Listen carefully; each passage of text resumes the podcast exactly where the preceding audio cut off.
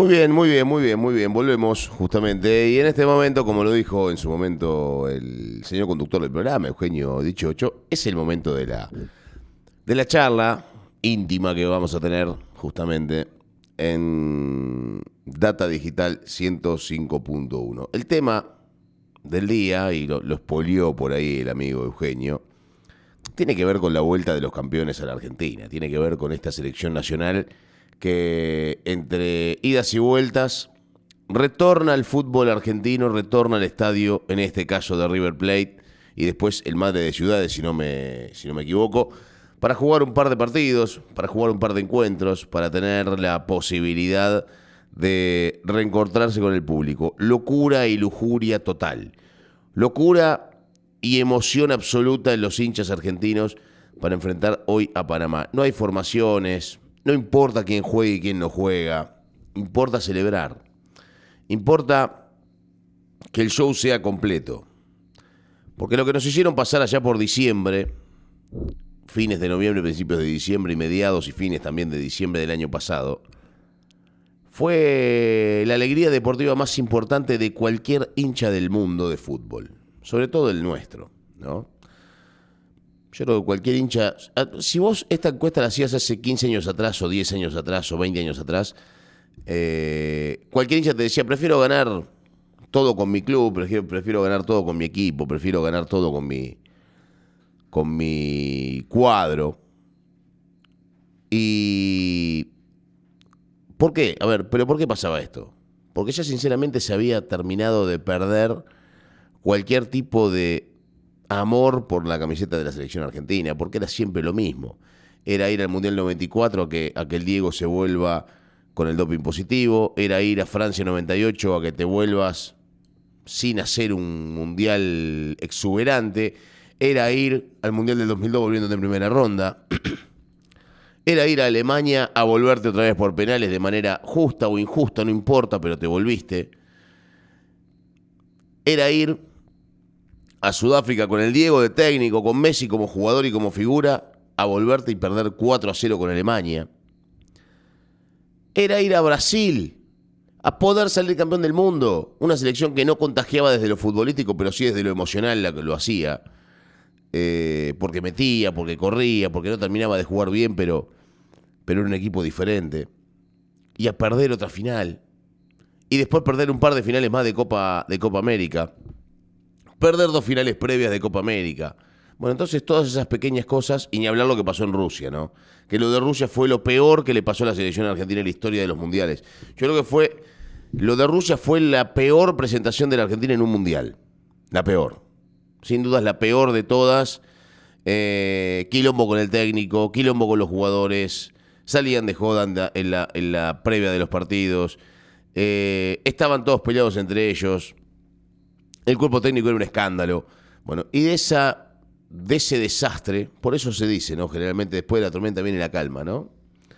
Después de ese desastre de San Paolo y todo el séquito de sinvergüenzas y caraduras que tiene alrededor, se termina acomodando la historia como para que la selección argentina tenga un cuerpo técnico competitivo, un equipo muy competitivo que fue a priori el mejor del mundo, y tenga la mejor selección de la historia de la selección nacional.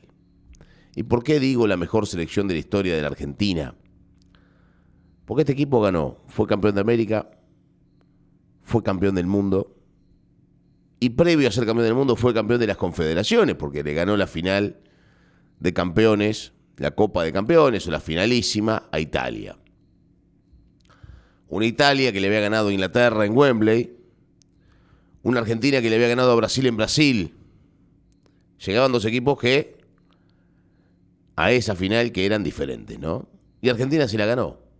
Bueno, hoy, después de muchísimo tiempo, Argentina le ganó a Francia en la final del mundo, que era el último campeón del mundo y uno de los grandes candidatos a ser nuevamente campeón, porque mantenía la base casi completa del equipo que había ganado, con algunos jugadores que estaban en mejor nivel todavía que en aquella época, como Mbappé, por ejemplo o como Giroud.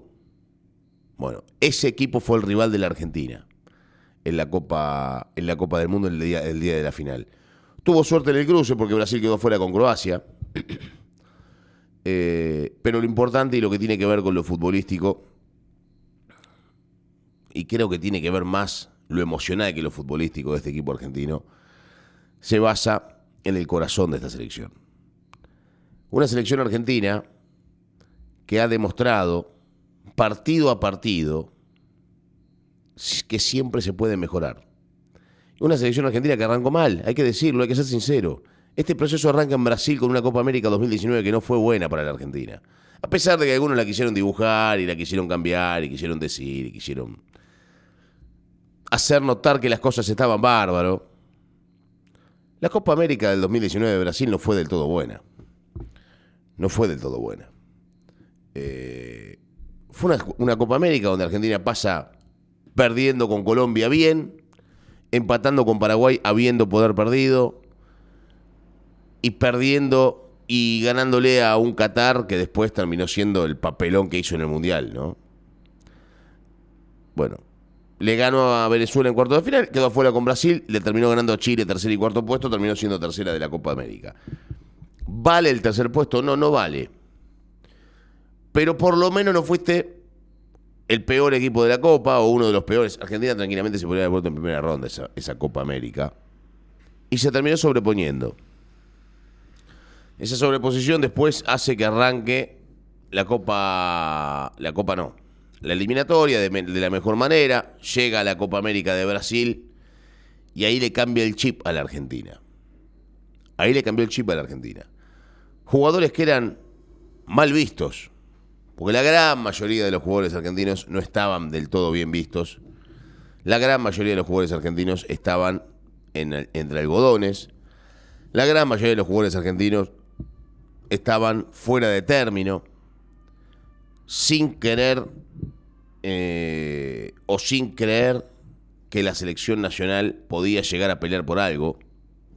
Con un Messi grande, con un Di María grande, con un Agüero que tuvo que abandonar la selección siendo una de las grandes figuras de la selección argentina, con un Higuaín que se retiró, con un arquero que no se conocía, que era el Dibu Martínez, que yo lo dije del primer día, para mí Dibu Martínez es el mejor arquero de la historia Argentina, de filiol para acá. Y yo se lo planteé a todo el mundo el día que Dibu Martínez atajó el primer partido de la selección argentina. Ese día yo se los planteé. Eh, entonces vos tenías una base de equipos diferentes. Otamendi, que de primer nivel de Europa se iba a jugar la Liga Portuguesa. Eh, Cuti Romero, que era un desconocido el lateral derecho que estaba peleándose entre Molina, que había quedado libre de boca, y Montiel, que no jugaba en Sevilla. El lateral izquierdo, que era Tagliafico, que era el único puesto asegurado. Eh, de un, con un jugador que no estaba jugando en su mejor nivel, pero que estaba, que era titular en el Haya, que después se terminó yendo y está, ahora creo que está jugando en España. Eh, una media cancha con paredes, que alternaba entre titular y suplente en Paris Saint Germain, después se terminó yendo a la, Juventus, que alternaba también con algunos, con algunos jóvenes, Lo Chelso por un lado, De Paul por el otro, uno de Paul, de Paul no tenía el mejor recuerdo de cuando había jugado en Racing, de Lo Chelso tenía buenos recuerdos, pero no terminaba de convencer tampoco. Eh, una delantera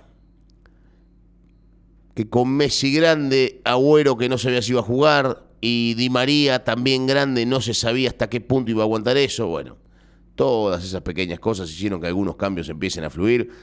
La aparición de Enzo Fernández, la aparición de el joven McAllister también, el asentamiento de Molina como lateral derecho, el, el, el soportar por el lado de Montiel ser suplente de Molina, y vos fíjate lo mucho que lo soportó, que terminó metiendo el penal de la consagración. El más importante de la historia argentina. Sin ningún tipo de duda, lo terminó, lo terminó convirtiendo el, cachete Montiel, ¿no? El ex hombre de River. Pero es una selección en donde todos tienen participación. En donde todos tienen participación. Hay un campeón que jugó la Liga Argentina, que lamentablemente no jugó ningún minuto, que es eh, Armani hay jugadores de Boca, hay jugadores de River, hay jugadores de Independiente, hay jugadores de Banfield, hay jugadores de Lanús, hay jugadores de Central, hay jugadores de Newells, hay jugadores de todos. Hay jugadores de Racing, ¿no? Hay jugadores de Belgrano de Córdoba, nacido, ¿no? En, en Belgrano de Córdoba. Hay jugadores de todos lados. Entonces todos tienen participación en esta selección argentina. Por eso, y aparte de haber salido campeones del mundo, Instituto de Córdoba tiene participación, con Dybala, ¿no? Entonces, no solamente por eso, sino por un montón de otras cosas, esta selección es la selección de todos. Y es la primera vez en mucho tiempo, me parece a mí, que una selección es la selección de todos, porque acá no hay ni bilardismo ni menotismo. Acá no hay ni River ni Boca. Acá no hay ni Independiente, ni Racing, ni San Lorenzo. San Lorenzo también participó con Correa. Estudiantes con el otro Correa, cuando antes de que se lamentablemente. Argentinos Juniors, con McAllister. Todos. Todos tienen participación. No hay un equipo que vos digas, no, este equipo lamentablemente no pudo aportar nada a la selección. No, todos aportaron su granito de arena para que esto se termine logrando. Y esto es lo que emociona de la selección argentina. Una selección que es la selección de todos, pero sinceramente la selección de todos, después de mucho tiempo. Y hoy se va a ver en la cancha. Hoy no hay banderías deportivas, hoy no hay política. Es una selección que no se metió en política, que no se metió en fútbol, que no se metió en nada, que lo único que hizo fue respetar los colores de la selección argentina, con un montón de problemas económicos, con un montón de quilombos en un montón de aspectos, y dándonos la alegría más importante a los futboleros de por lo menos a la gran mayoría de nuestras vidas. De los que tenemos menos de 35, de nuestras vidas. Porque esto, yo, a ver, por mí, Eugenio me imagino que también tendrá, tendrá su, su colorcito en la final con Real Madrid. A mí me pasa el día de, la final con Boca justamente en Madrid.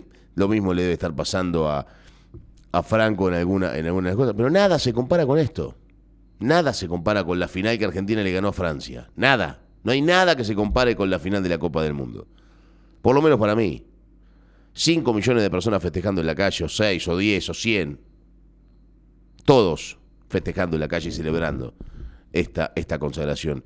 Y todos hoy vamos a estar seguramente recibiendo a esta selección argentina campeona del mundo que va a estar jugando frente a Panamá a partir de las ocho y media de la noche en la cancha de River. Eh, celebramos, celebramos esto, celebramos el resto de las cosas. Estamos felices de que la Argentina vuelva a pisar suelo argentino, de que la Argentina vuelva a pisar suelo nacional y poco importa el récord de Messi, ya poco importa el resto. Argentina-Panamá hoy, ocho y media de la noche, a recibir a los campeones, muchachos. Gracias. Gracias por la Copa del Mundo. A seguir para adelante.